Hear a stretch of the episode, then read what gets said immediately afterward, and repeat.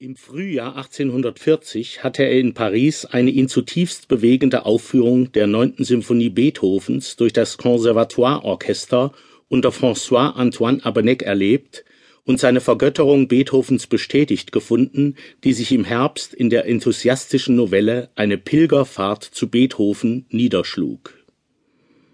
die dramatische Wucht und Wirkung von Beethovens Tonsprache bestimmte Wagner maßgeblich, das Orchester nicht mehr nur als musikalische Kulisse zur gefälligen Begleitung eines melodiösen Belcanto mit Koloraturen und anderen artistischen Kunststückchen zu verstehen, sondern als eigenständigen Träger von Inhalt und Ausdruck des Dramas. Die Gesangsmelodie wird dabei nach dem natürlichen Ausdruck der gesprochenen Sprache aus der dramatischen Deklamation entwickelt und mit dem musikalischen Drama der Symphonie als Ausdruck der äußeren Handlung wie auch des inneren Seelenlebens der Figuren verbunden. So vollzieht Wagner die Geburt des Musikdramas aus dem Geist der Symphonien Beethovens. Bereits der Beginn der Holländer Ouvertüre mit ihrer Grundtonart d-Moll und den gespenstisch leeren Quinten der Hörner, die von einer flimmernden Aura der Sechzehnteltriolen in Violinen und Celli umgeben sind, ist eine fast überdeutliche Reminiszenz an die Einleitung des ersten Satzes von Beethovens Neunter Symphonie